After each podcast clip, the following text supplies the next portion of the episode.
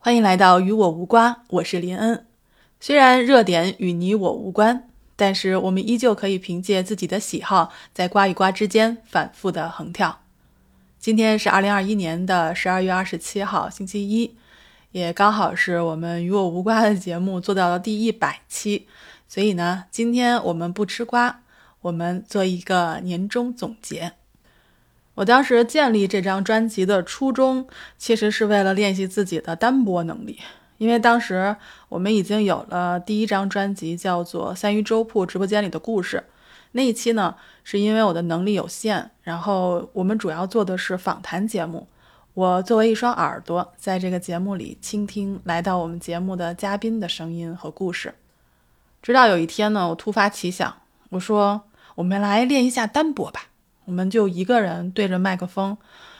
也不用非得去找一些嗯专题报道，我们就是把每天的生活里面的一些感触分享给大家。每天大概分享五分钟、十分钟、十五分钟，甚至到二十分钟的时间，就是跟大家絮叨絮叨。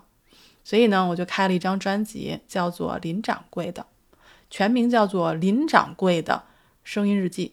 所以呢，说回日记嘛，肯定就是每天要拉过麦克风来跟大家说的。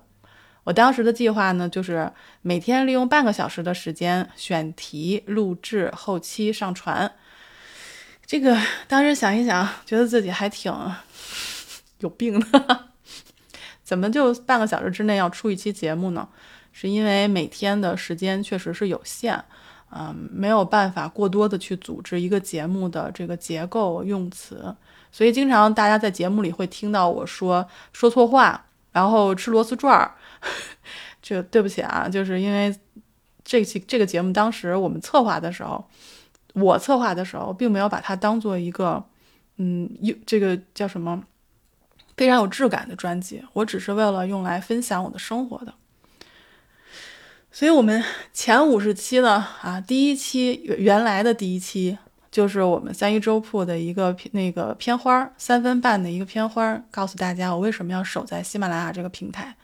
后来呢？因为第一集越沉吟越往下，越来越往下，大家应该不会翻到这一集的时候，我把里边的内容换掉了。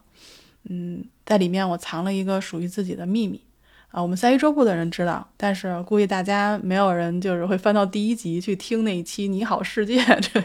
这一期。然后第二集呢，我是我自己写的一个故事，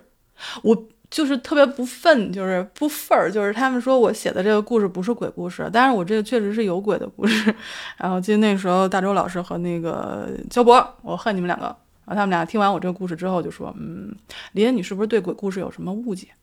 你你是认为所有这故事里带鬼的都叫鬼故事吗？不，你这个只能只能叫故事啊，真的是鬼故事，虽然是有些感人的故事嘛，对吧？鬼故事。”当然，大家都愿意去听那些比较惊悚的，但我我害怕嘛，所以我写了一个比较温暖的故事。如果大家感兴趣的话，可以去听一下，那是我的原创故事。然后直到第三集啊，中秋节那天，我才开始真正的开辟了这个专辑的一个呃基调，就是流水账，讲述自己的生活和感受。直到其实做到第八天啊，就是第八集的时候，现在也就是置顶的这一期。这一期其实我才慢慢开始思考这张专辑的意义，我可以用这张专辑到底想要表达一些什么东西。此后呢，我就开始分享自己的迷茫，然后分享自己曾经因因为别人的一张照片，然后勾起了乡愁，差点泪洒当场。还有就是慢慢有胆量去说自己的想法、感受，甚至呢也把非常情绪化的自己完全展现在这个节目里面。然后呢，我也有在节目里去说我的偶像，去说如何看待生死和宇宙，去说我生活中遭遇的恐惧、疲惫、喜悦和哀伤。我呢，在节目里聊父母、聊朋友、聊播客带给我的惊喜，也给大家讲故事，然后还壮着胆子啊，在这个把自己的哼唱埋在了一段音频里边，然后大家看能不能找得到，是我的一段哼唱。通过这个节目呢，我也是尝试着，嗯，去鼓励自己和朋友们，去诉说生活里的忙碌，去诉说忙碌背后的失序。然后到了这个 五十一期的时候，平台也有鼓励我们去做一些热点，然后通过这些热点呢，我也开始正视自己所在的这个国家，正视我忽略的一些这个新闻啊，还有一些背后的故事。你就比如说，我现在在所在的国家是澳大利亚，然后大家都知道《三体》嘛，《三体》里面澳大利亚是人类的最后自留地，所以我做了一期节目跟大家说为什么，呃，大刘会把这个自留地放在澳洲。然后又比如说澳洲的发明。然后我也去体验澳洲的盲道，去研究盲道的设置，然后去看这些奇奇怪怪的新闻，有成百上千的，然后过街下海的这个大螃蟹在街上走的这种新闻，还要关注这个澳洲的风暴性哮喘，还有一座叫 Monty 的桥，因为这座桥在墨尔本啊，它就是被号称是每年都吞食卡车的，就是 Monty 这座小桥，因为它太矮了，所以经常被撞。所以这个是挺有意思的啊，然后呢，还有悉尼跟墨尔本的百年之争啊，这两个城市互相看不顺眼，老是要比，什么都要比，什么都要比。然后呢，好记得还有一天就跟大家分享了，呃，塔台和飞行员之间的一些对话，然后还有呢，就是澳洲这边的网络霸凌和霸凌的一些新闻。所以今天啊，我们跟自己啊如约完成了第一百期的录制，也就是现在我正在录制。唉，觉得嗯，每天录制一期，每天花费半个小时到四十分钟的时间，为大家去选择一些话题，然后制作，呃，是挺挺挺有意思的，是非常有意思的，有挑战性的一个一个节目。因为一开始呢，并不觉得大家会来听。所以呢，没有特别的重视，但是直到我看到我后台的一期期的每每期都会有朋友在留言，我才意识到，其实我的专辑被别人听到的时候，或许真的会有一些作用吧。当然也有可能是错觉，但我想说的是，通过这个《与我无关》这张专辑，我 有了一些胆量。我原来是倾听者。我原来只是想去记录生活，但通过这个一百期，我觉得好像有了点胆量，跟大家去怎么说表达一些事情，也是感谢每个人给我的留言和鼓励，让我觉得自己的专辑能被听到，我的声音能被听到。其实这个对我来说是非常非常重要的。我非常感谢，真的是非常感谢三一桌布直播间的听友们，还有我在播客这个领域里面遇到的朋友们，他们的鼓励支持，嗯，有批评教育啊，也有仗义直言，我都是非常非常感激，非常非常感恩的。除此之外呢，其实还要感谢平台吧，这不是说官方的一些就是拍马屁啊，我主要是因为这张专辑有几次上榜。一个是播客新品榜，我们在上面待了两个多月，然后 有一些热点新闻被被 pick 了，然后我们也上了播客热播榜。